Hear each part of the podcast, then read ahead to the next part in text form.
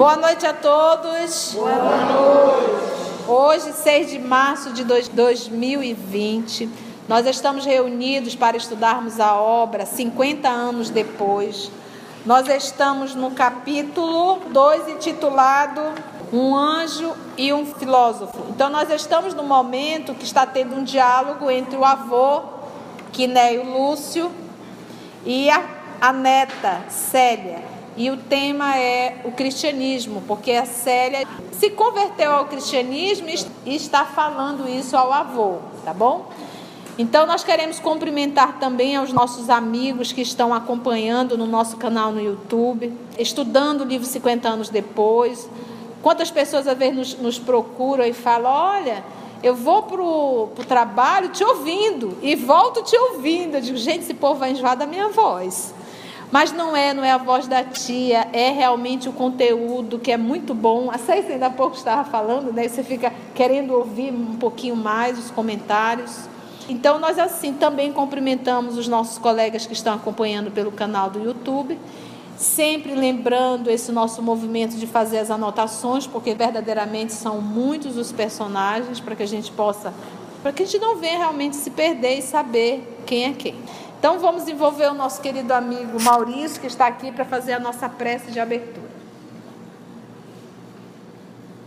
Queridos irmãos, vamos deixar de lado as preocupações do dia a dia, esquecer um pouco o trabalho, as tarefas domésticas e aproveitar esse momento único de estudo, de aprendizado. Apenas uma coisa de cada vez.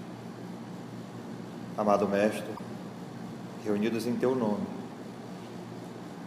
te pedimos que ilumine cada coração aqui presente e essa multidão do plano espiritual, para que os ensinamentos aqui trazidos possam responder às muitas perguntas que existem em nossos corações, que possam servir como uma luz no fim do túnel para aqueles que necessitam desesperadamente de uma resposta.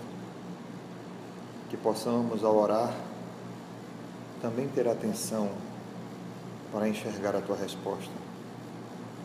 Que possamos levar um pouco dessa luz a todos os cantinhos desse planeta, mas primeiramente nos lugares mais simples, como o nosso lar, o cônjuge, o filho, o vizinho, o amigo. Te agradecemos a oportunidade de ter conhecido a tua doutrina. E te pedimos, Senhor, não nos afasta das dificuldades, mas permita que possamos estar bem acompanhados e inspirados ao passarmos por elas. Que assim seja. Assim seja, filho. Então, Estamos agora na, nesse diálogo entre o Quinéio Lúcio e a menina Célia. O respeitável ancião esboçou um sorriso complacente, exclamando bondoso: Filha, para nós a humildade e o desprendimento são dois postulados desconhecidos. Nossas águias simbólicas jamais poderão descer dos seus postos de domínio e nem os nossos costumes são passíveis de se acomodarem ao perdão como norma de evolução ou de conquista. Tuas considerações, porém, interessam-me sobremaneira. Mas dize-me, onde auriste semelhantes conhecimentos?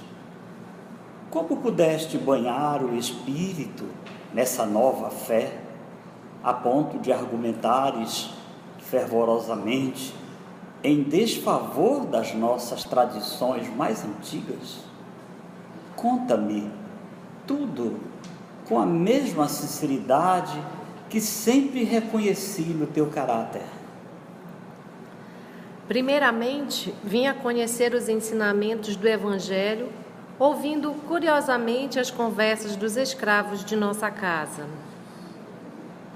Após haver pronunciado essas palavras reticenciosas, Séria pareceu meditar gravemente, como se experimentasse uma dificuldade indefinível para atender aos bons desejos do querido avô naquelas circunstâncias.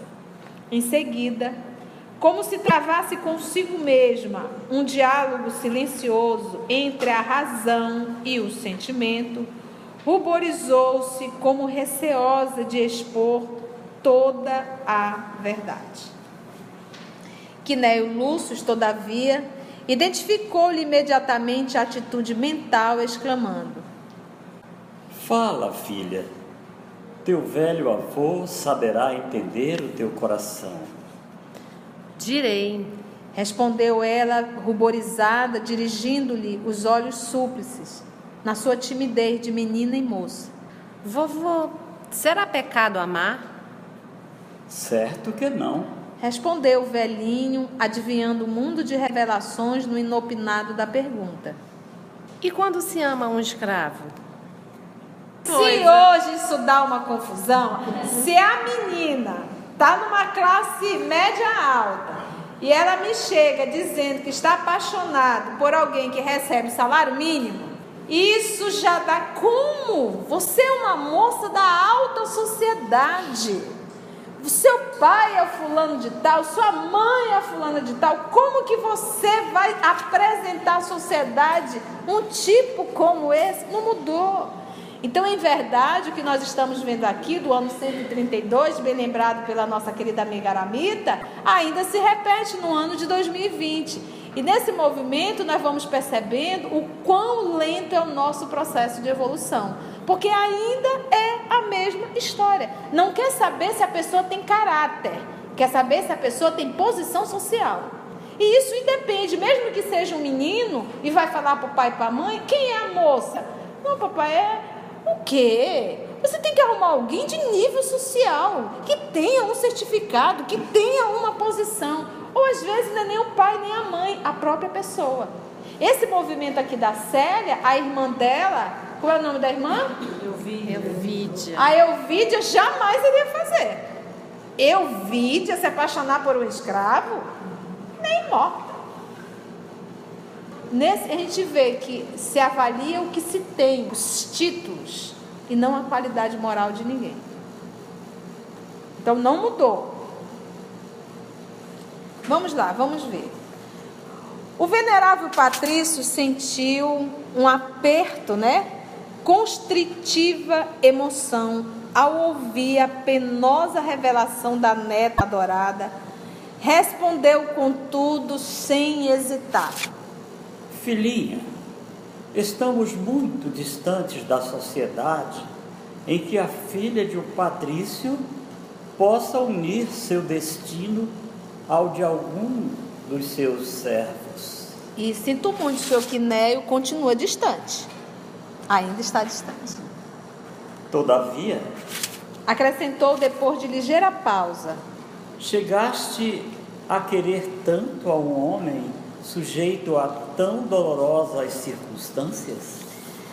Vendo, porém, que os olhos da jovem se umedeciam e adivinhando-lhe as comoções penosas, constrangedoras em face daquelas confidências, atraiu-a num beijo de encontro ao coração, murmurando-lhe ao ouvido em tom carinhoso: Não temas os julgamentos do avôzinho, inteiramente devotado ao teu bem-estar. Revela-me tudo sem omitir detalhe algum da verdade, por mais dolorosa que ela seja. Saberei compreender a tua alma acima de tudo. Ainda que as tuas aspirações amorosas e os teus sonhos áureos de menina hajam pousado no ser mais abjeto e desprezível, não te amarei menos por isso, e confiando em ti mesma, saberei respeitar a tua dor e a tua dedicação. E lembrando aí, abjeto na condição de indigno, né, desprezível.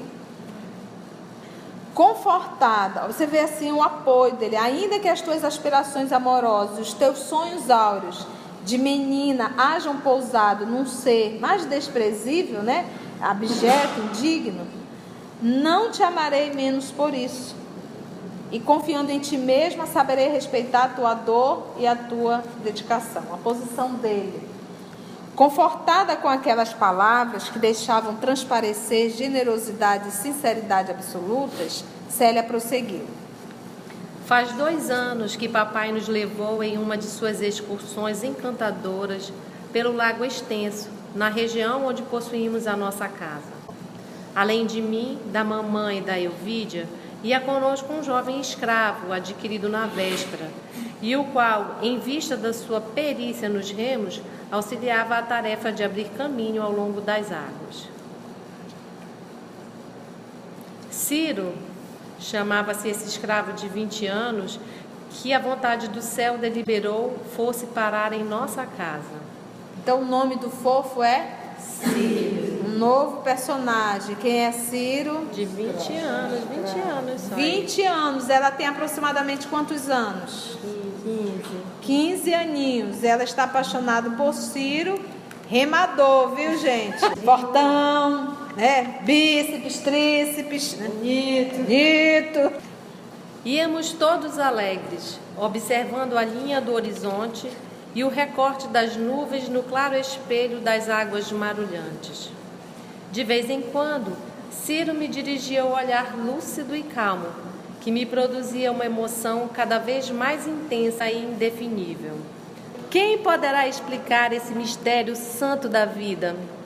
Dentro desse divino segredo do coração, basta, às vezes, um gesto, uma palavra, um olhar, para que o espírito se algeme ao outro para sempre. Essa palavra é forte. Algemar chega me deu arrepio assim todinho. Esse negócio é, é, mas é interessante quando ela diz assim, porque aí nós vamos pegar o movimento do livro Consolador, quando é perguntado sobre a alma gêmea, e quando o livro dos Espíritos também é questionado. Então, o que, que os Espíritos nos falam? O nosso querido Emmanuel diz sim, mas dentro da concepção que ele já entende a palavra alma gêmea. Então, dentro da concepção popular, alma gêmea seria a metade de outro. Então, Deus criou alguém pela metade e essa pessoa só se sentirá plena se encontrar aquela outra metade. Então, nesse, nesse movimento, você já vê que isso não combina com a sabedoria infinita de Deus. Mas então, qual é a compreensão de uma alma gêmea? É aquele ser. Lembra que nós já tivemos várias encarnações. E nesse processo desse, dessas inúmeras encarnações, nós adquirimos afinidades com algumas pessoas e algumas uma afinidade muito grande, que poderá vir como esposo, poderá vir como filho, poderá vir como irmão, poderá vir, poderá vir. Só esse vínculo, só esse, esse, esse movimento de estar junto, esses se planificam. Mas o que, que a gente tem desconfiado no, no estudo desses romances? Quando duas almas se planificam, se completam e estão vibrando na mesma sintonia, quase sempre uma fica e outra vai. Uma volta e outra fica. Por quê? Porque as duas juntas elas se planificam. E o processo, o propósito da encarnação é esse amor que Célia está despertando por Ciro, esse amor eu possa despertar para a humanidade. Por quê? Quando eu me limito a um, eu sofro. Quando eu passo a expandir esse movimento, eu me liberto, porque eu não estou aprisionada a ninguém. Então, esse termo algema é mesmo que você se prende. E o propósito do nosso Senhor Jesus é ame. Ame com liberdade. Porque o que, qual é o movimento? Gente, nós nos sentimos plena ao ser amado. É ainda um movimento, movimento egoísta. Eu preciso me sentir amada. Só que o que, que acontece? Quando eu estou sendo amada, não sou eu quase sempre que estou em posse do sentimento, é o outro. E só se planifica verdadeiramente é quem ama. Porque eu estou com o sentimento, com a posse do sentimento do amor. Mas quando eu me limito a meio gato pingado, isso ainda é um movimento primitivo. Porque a leoa cuida dos seus. O leão sai para trazer a caça para os filhotinhos. Isso é um processo ainda primitivo, ou seja, primitivo que eu digo é instintivo. Isso ainda é reflexo da misericórdia divina na nossa vida. Mas a partir do momento que eu desperto Deus em mim e amo, eu amo, eu reflito amor. qualquer ser que se aproxime do meu contato se sentirá amado. E esse movimento nos planifica. Esse movimento nos dá um movimento de liberdade, de segurança e de união com Deus. E, e esse movimento que ela fala aí, a pessoa no primeiro momento pensa, ela falando em amor à primeira vista, né? E a doutrina explica que não tem amor à primeira vista, nem ódio à primeira vista. São reencontros de almas. Almas que se amaram e almas que se odiaram. É exatamente isso. Não tem, não é, não foi, não é a primeira vez. Às vezes a milésima vez. Porque ela fala um gesto, uma palavra, um olhar, fiquei apaixonada. Não, é, é reencontro de almas.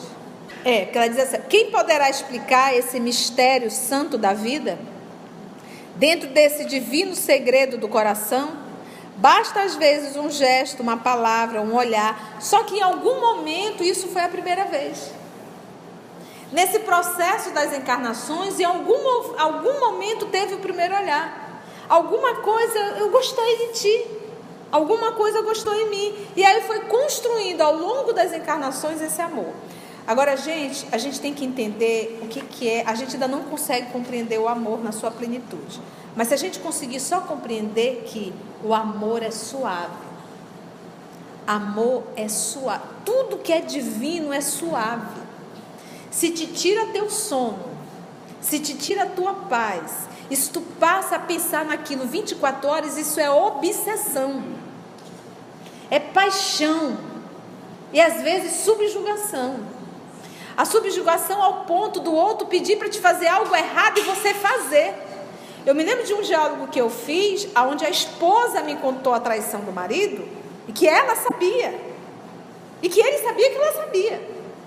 Ao ponto dele chegar com ela e dizer assim: você vai ligar para a amante, que a partir desse momento será chamada de fofete, tá? Por mim. Você vai ligar para a fofete, ele disse para a fofa, a esposa. Você vai ligar para a fofete e vai dizer a fofete que nós moramos na mesma casa, mas não estamos juntos. E eu ouvindo aquilo, eu digo: e você? Eu fiz. Por amor. Isso não é amor, gente. Isso é subjugação. Porque não há amor próprio, não há respeito. E a base do amor é o respeito. Então, que tipo de amor que eu posso rotular isso de amor? Isso não é amor. Então, o amor, ele é suave. Ele é tão suave que a gente tem dificuldade de entender que é amor. Porque a gente está habituado ao roubo, à paixão, à coisa grosseira. E a gente acha que isso é amor. Não, isso é paixão. E paixão é incêndio vem, devasta tudo e depois apaga. Acabou. Fica só o estrago. Então vamos ver aqui o movimento, esse, esse primeiro movimento de Célia. Vamos ver esse movimento da querida Célia. Então ela diz assim: ó, basta às vezes um gesto, uma palavra, um olhar, para que o espírito se algeme a outro para sempre. E, e, e é realmente esse movimento, porque a nossa Célia é a nossa Alcione no livro Renúncia, que mesmo estando em Sírios, vem ajudar esse fofo. Vem ajudar esse fofo, que ele vai estar na condição de de Paulo e depois Carlos Clêmona. E que mais uma vez não adianta. O caboclo não quer, não quer, não quer mesmo. E foi avisado no mundo espiritual. Você tem certeza? Não estava na programação, não precisa. Mas ela realmente, essa palavra está muito bem. Ela se algemou. E teve que voltar e sofreu muito. Vamos lá, Célia, tá só começando.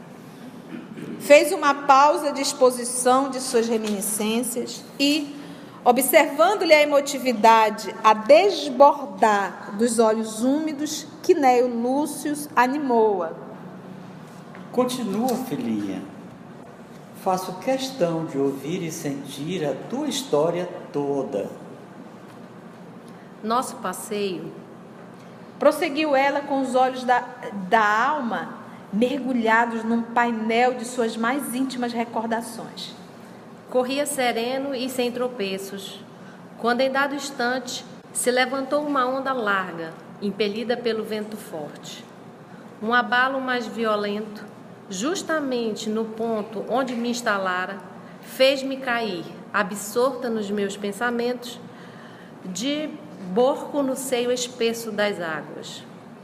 Ainda ouvi os primeiros gritos de mamãe e da irmãzinha, supondo-me perdida para sempre. Mas, quando me debatia inutilmente para vencer o peso enorme que me oprimia o peito, sob a massa líquida, senti que dois braços vigorosos me arrancavam do fundo lodoso do lago, trazendo-me à tona, mercê de um desesperado e imenso esforço. Olha só, ela estava realmente se afogando. Sob massa líquida, senti que dois braços vigorosos me arrancavam do fundo do lodoso do lago. Arrastava mesmo, já mais para lá do que para cá. Trazendo-me à tona, mercê de um desesperado imenso esforço. Já estava rolando, como diz o jovem, um clima. E nesse movimento dessa queda, essa aproximação, esse contato aí pronto, algemou de vez. Pegaram ainda a chave e jogaram fora. Vamos lá ver. Era Ciro que me salvara da morte com seu espírito de sacrifício e lealdade, conquistando com esse ato espontâneo a gratidão sem limites de meu pai e de todos nós um reconhecimento carinhoso e sincero. No dia imediato, meu pai concedeu-lhe a liberdade, muito comovido pelos sucessos da véspera. Opa, então ele já não é mais escravo, né? Mas ele vai estar sempre com o carimbo. Qual é o carimbo? Ex-escravo é igual ex-presidiário. No instante da sua emancipação, o jovem liberto beijou minhas mãos com os olhos úmidos, na sua gratidão profunda e sincera, conservando o meu pai em nossa casa como serviçal prestimoso e livre, quase um amigo, se outras fossem as condições do seu nascimento. Olha aí, tá vendo? Se não fosse escravo. Ciro, porém, não me conquistou somente gratidão e estima a toda prova, como também o meu afeto d'alma, espontâneo e profundo. Em tardes serenas e claras, sob as árvores do pomar, contou-me a sua história singular, cheia de episódios interessantes e comovedores. Em tenra idade, vendido a um rico senhor que o conduziu desde logo ao país dos Ganges, terra misteriosa e incompreensível para os romanos, ali teve ocasião de conhecer os princípios populares de consoladoras filosofias religiosas.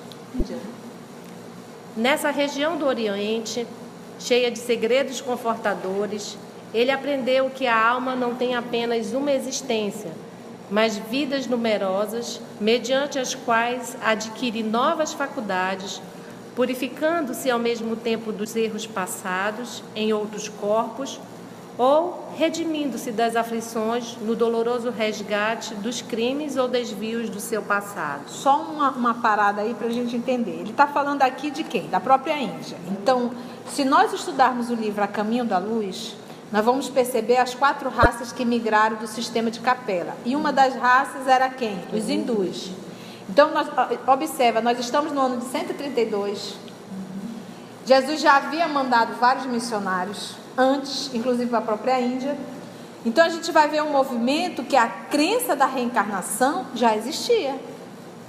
Pode até não ter um nome, porque a palavra reencarnação foi criada por Allan Kardec, em 1857, na publicação de O Livro dos Espíritos. Abril 1857. Então, a palavra foi criada por Kardec. Mas o fenômeno sempre existiu. E a gente vai ver isso na cultura indiana, realmente. E lembrando que os hindus é um dos grupos capeninos, que já traziam. Agora, é o, a gente sempre tem que parar para pensar. Os hindus e os egípcios eram o grupo espiritualizado. Era o grupo que tinha todo o conhecimento da espiritualização. Aí, quando eu paro para pensar no, no, nos hindus e nos egípcios, nos egípcios, e ao mesmo tempo, quando eu paro para pensar nos nossos irmãos hebreus, que também foi uma das grandes raças que vieram e que se instalaram no grupo dos hebreus, eram os religiosos orgulhosos. Então, nesse movimento, a gente para para pensar: o maior exílio foram de espíritas, vamos usar o termo, de religiosos, porque as três grandes raças eram de religiosos. E aí a gente entende quando nosso Senhor Jesus diz: a quem muito foi dado, muito será cobrado. Então eu conheço, mas não vivo e não pratico. E aqui a gente já vê o contato que ele teve com os hindus, com os indianos e já a orientação, olha. Cheia de segredos confortadores, ele aprendeu que a alma não tem apenas uma existência, mas vidas numerosas, mediante as quais adquire novas faculdades, purificando-se ao mesmo tempo dos erros passados em outros corpos ou redimindo-se das aflições no doloroso resgate. Vamos lá. Todavia, após a aquisição desses conhecimentos, foi levado à Palestina, onde se saturou dos ensinos cristãos, tornando-se adepto fervoroso do Messias de Nazaré. Então, era de ver-se como a sua palavra se impregnava de inspiração divina e luminosa. Apaixonado pelas ideias generosas que trouxera do ambiente religioso da Índia, acerca dos formosos princípios da reencarnação Sabia interpretar com simplicidade e clareza de raciocínio, para mim, muitas passagens evangélicas algo obscuras para o meu entendimento, qual aquela em que Jesus afirma que ninguém poderá atingir o reino do céu sem nascer de novo. Fosse ao crepúsculo langoroso da Palestina. Que langoroso é brando, tá, gente? Fosse ao luar caricioso das suas noites estreladas quando descansava das fadigas do trabalho diuturno, falava-me ele das ciências da vida e da morte, das coisas da terra e do céu, com os dons divinos da sua inteligência, mantendo meu espírito suspenso entre as emoções da vida física e as gloriosas esperanças na vida espiritual. Enlevada pela doce carícia de suas expressões e gestos de ternura, Afigurava-se-me ele a alma gêmea do meu destino, reservada por Deus a me estimar e compreender desde as vidas mais remotas. Só uma pausa aí, rapidinho novamente. Ela usa o termo aqui alma e reencarnação. Gêmea, tá? Então, enlevada pela doce carícia de suas expressões e gestos de ternura, afigurava-se-me ele a alma gêmea do meu destino, reservada por Deus a me estimar e compreender desde as vidas mais remotas. É muito comum quando a gente fala que o, Ciro, depois ele retorna lá no livro há dois mil anos e aparece como Carlos Clênaga, e a gente fica pensando, puxa vida, mas Ciro era tão evoluído, o que, que houve? Ele, ele regrediu? O que, que acontece aqui? Ele teve, e todos os contatos do Ciro foram com a religião. Então, aonde que o aqui ele vive como escravo. Então, na humildade ele tirou, está tirando nota 10, está legal. Mas quando ele teve o contato com o poder, ele se enrolou todo foi a prova do poder que ele esqueceu toda a experiência dele na humildade. E aí ele começou a se complicar. Outro movimento é o quê? Que ele tem conteúdo, ele sabe interpretar. Célia não tem conteúdo ainda, mas tem um entendimento e o um sentimento. Então, qual das duas o semeador saiu a semear? Qual das duas terras conseguiu germinar e dar frutos? Foi da Célia. O dele não. A semente caiu, mas foi superficial. E é ele que apresenta o cristianismo para ela. Mas a terra dela já era uma terra fértil. O que, que a gente está querendo dizer? Gente, quando o amor está instalado, a palavra de Jesus chega e dá um, tem um, uma força muito maior. Em um curto tempo, a pessoa dá um salto na sua evolução. É como se dissesse assim: só me faltava essa azeitona. Só me faltava isso. Mas quando a terra é endurecida, ressequida ou cheia de pedregulho, na parábola do semeador, é muito difícil germinar. Ele é aquela terra que é, é pouca terra, germina rápido, mas não cria raízes. Muito bem. Porque ele fala muito bem, mas ele só está nessa posição porque ele está subjugado por uma condição social, social. inferior. Que aí parece que ele é super do bem, né? Que ele vai até. Mas mesmo dentro do, da, da história a gente vai ver que ele já tem encrenca do passado. Por isso que ele não, ele não vinga, né? Então ele é, ele, é porque ele está subjugado. Então nem sempre uma pessoa numa, numa posição inferior ou que está subjugada por não ter condições, ela pode só aparentar uma humildade e na verdade tem, não tem. Isso é só discurso. Porque ele só tem discurso. Na verdade, ele não Ela tem escolha, né? Ele nasceu escravo, é. não tem escolha. Quando ele tem escolha, ele escolhe o que ele está é. Tá afinizado. Muito bom, gente. Vamos lá. Continua a nossa série apresentando Ciro. Durante um ano, a vida nos correu em mar de rosas. porque nos amávamos intensamente. Em nossos idílios calmos, Idílios aí, coisa mais chique, né? É amar o amor suave. em nossos idílios calmos, falávamos de Jesus e de suas glórias divinas.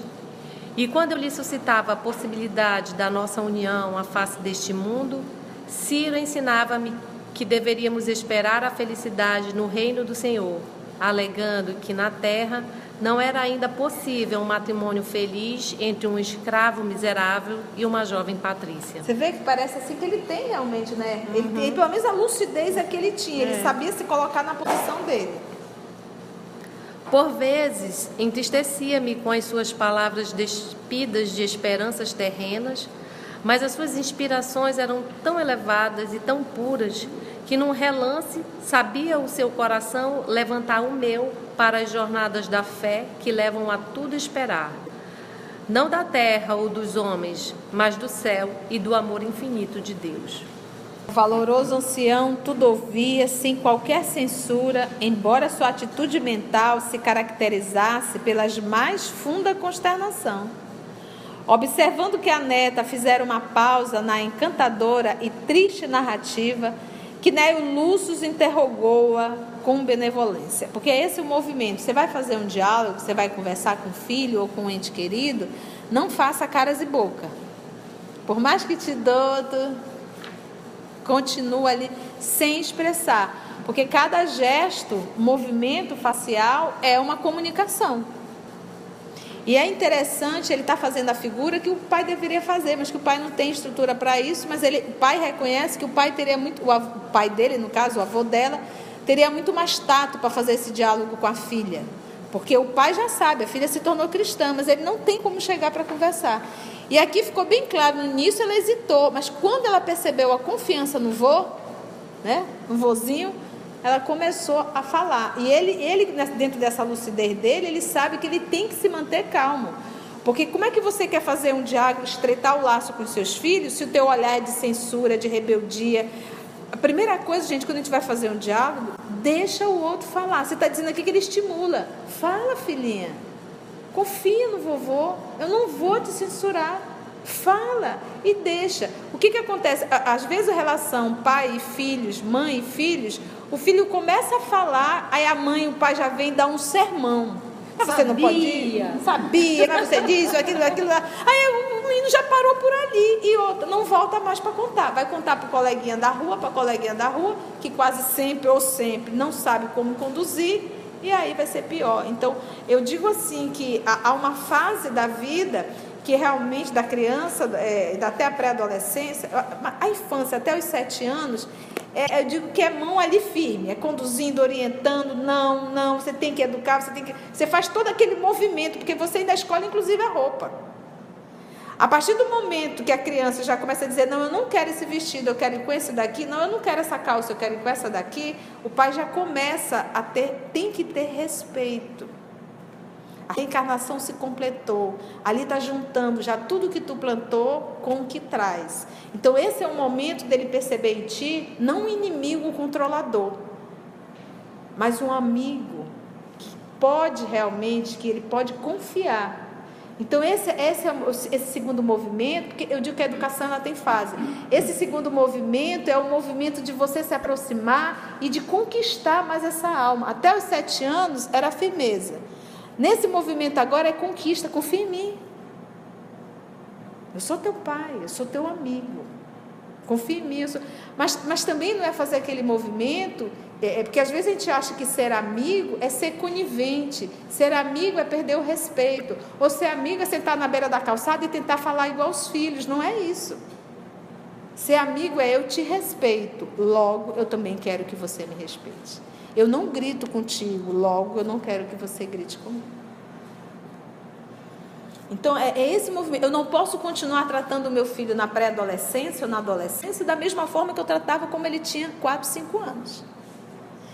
E a criança e o pré-adolescente, ele sabe quando ele é respeitado. E ele sabe quando apenas ele é tratado por um autoritarismo. São coisas bem diferentes. Então, o autoritarismo você não educa, você reprime. No respeito, você se educa. Você educa. Educa e se educa. Educa e se educa. E porque assim, é da natureza. E quando chega na pré-adolescência, quando começa os hormônios, os caracteres secundários a desenvolver, isso é a natureza dizendo que assim, esse espírito agora vai precisar de liberdade para agir. Ele vai agir por conta própria. É por isso que, se não tiver esse movimento, a revolta e há esse embate de gerações. É, uma mãe muito autoritária. A mãe ela tem um, um, um impacto muito grande na vida desse espírito. né? Então, uma mãe muito autoritária, para um homem principalmente, isso vai atrapalhar muito no desenvolvimento. Porque ele vai ser sempre a sombra de alguém. Ele não consegue tomar. É, é, quando é que você vê isso? Como eu trabalhei muitos anos com o público, então às vezes a, a mãe chegava com um filho de 14, 15 anos e eu tenho por hábito, por respeito, me direcionar a quem quer o, a peça, seja lá o que for, porque é a pessoa que vai usar. E a mãe autoritária tomava frente e dizia bem assim: Eu quero essa daqui, essa daqui, essa daqui. Experimente lá, que eu vou escolher qual que vai ficar melhor. E o jovem cala, e eu dou aquele olhar seca-leão. E ela diz assim: Quem paga sou eu, sou eu que tenho que escolher, né? A senhora não acha? Eu digo: Não. Descobre. Então, essa mãe, ela está acabando com a personalidade. De duas, uma. Se esse menino for, tiver condição emocional, assim que ele tiver dinheiro, ele vai embora. Ele quer ver o cão e não quer ver a mãe.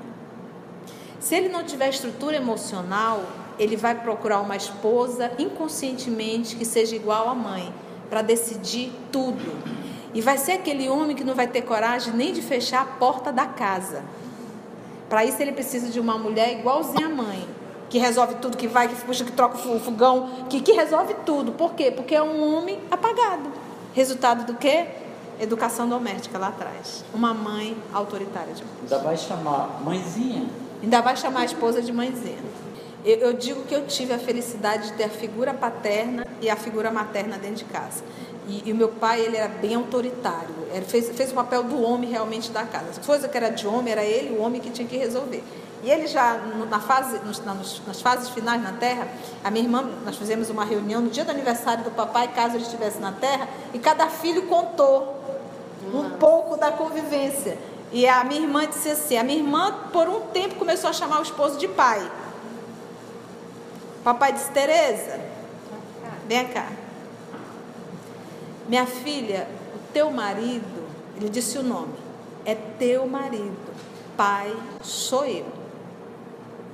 Você tem que me chamar de pai, não seu marido. Tá, papai, desculpa. Isso, contando, imagina, lembrando, né? Todo, os filhos lembrando os momentos, né? Ai, nunca mais chamei o marido de pai.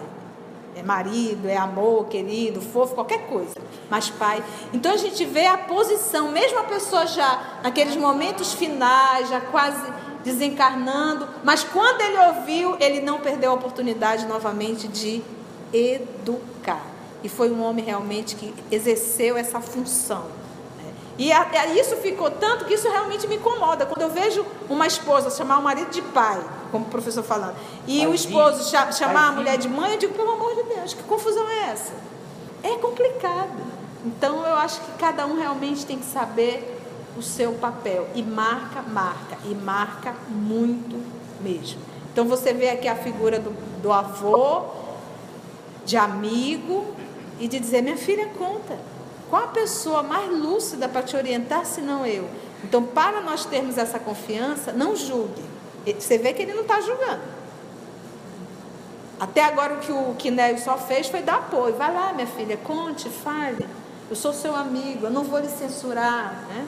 Segurou a onda. Segurou a onda, por mais que ele esteja sofrendo, ele está horrorizado, consternado, mas ele consegue segurar o, a- o tranco dentro dele para continuar ouvindo a neta e não vir perder essa amiga, né?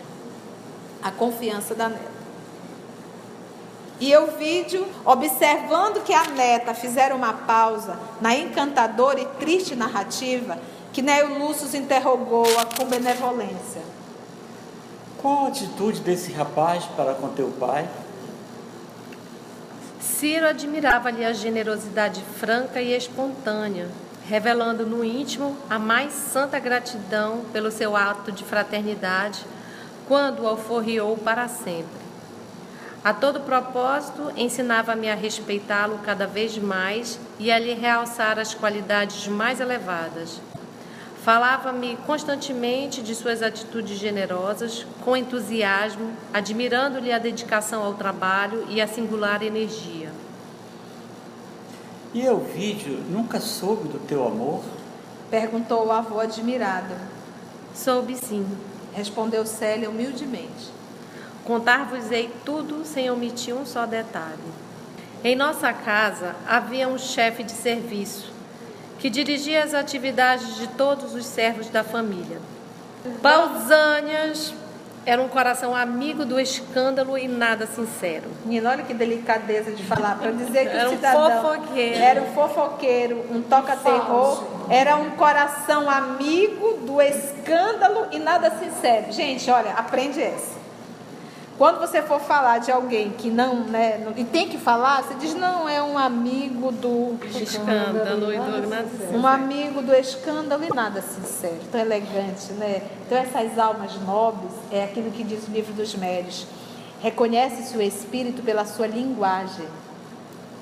E é isso que a gente retrata, a gente sempre fala nas obras de Emmanuel e de André Luiz. Tudo que eles venham a falar, e principalmente que seja algo assim desagradável do comportamento alheio, eles falam de uma tal forma que se qualquer coisinha tu passa batido. Então aqui um, um- um de nós é cabeça, é um cidadão que é, é- é barraqueiro, é fofoqueiro, fala da vida. Não, ele vem e fala de uma forma. Por quê? Porque é justamente o quê? A nobreza da linguagem. Meu pai, atendendo à necessidade de viajar constantemente, conservava-o quase como mandatário de sua vontade, em função dos seus numerosos interesses. E Pausânias, muitas vezes, abusou dessa confiança generosa para estabelecer a discórdia em nosso lar. Observando a minha intimidade com o jovem liberto, cujos dotes morais tão fortemente me haviam impressionado o coração, Esperou, certa feita, o regresso de meu pai de uma viagem à Idumeia, envenenando-lhe então o espírito com insinuações caluniosas da minha conduta. Aquela famosa pessoa que te leva para o canto da sala e que fica ali com aquela voz maliciosa. Ah, eu vou lhe contar que aconteceu isso, que aconteceu aquilo. Ah, Não queria, mas ele quer ouvir. E que fez Euvídio? Interrogou o velhinho bruscamente, cortando-lhe a palavra, como se adivinhasse o desenrolar de todas as cenas ocorridas à distância. Repreendeu minha mãe asperamente, inculpando-a e chamou-me à sua presença, de maneira que lhe recebesse as admoestações e conselhos necessários, sem jamais permitir que eu lhe expusesse tudo com a sinceridade e franqueza com que faço agora. E quanto ao liberto?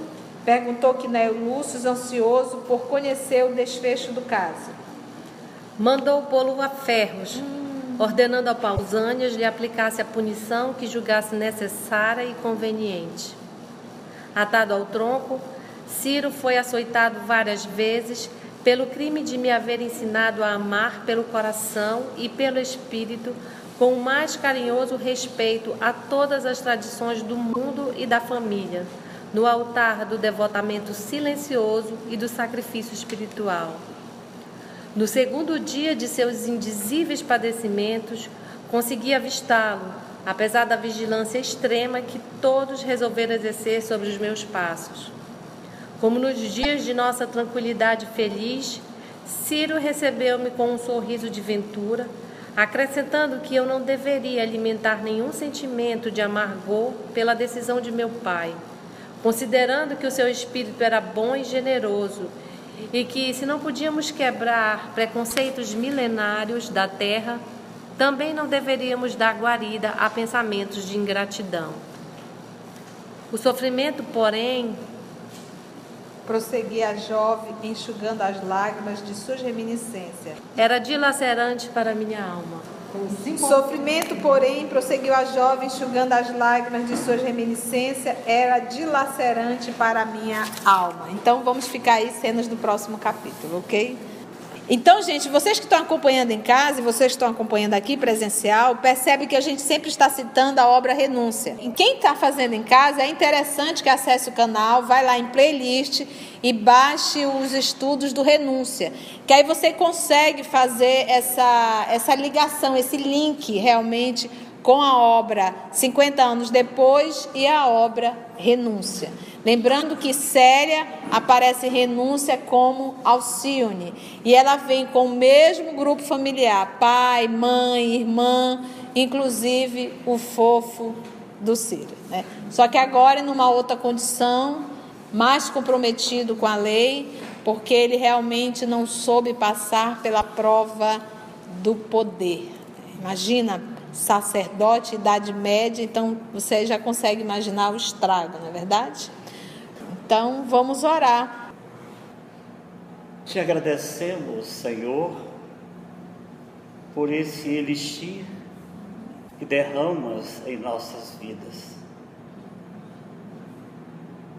Faze com que sejamos acessíveis a essas lições que objetivam alavancar a nossa jornada evolutiva. Que possamos nos apresentar com mais docilidade diante da vida, procurando compreender e servir mais, como assim bem nos ensinastes.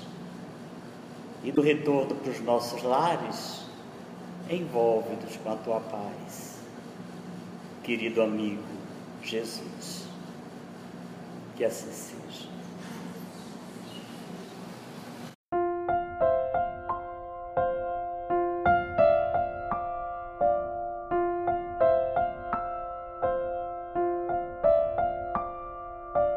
O trabalho do Cristo ele é sempre coletivo, ele não é individual, não está centralizado sobre a cabeça de um.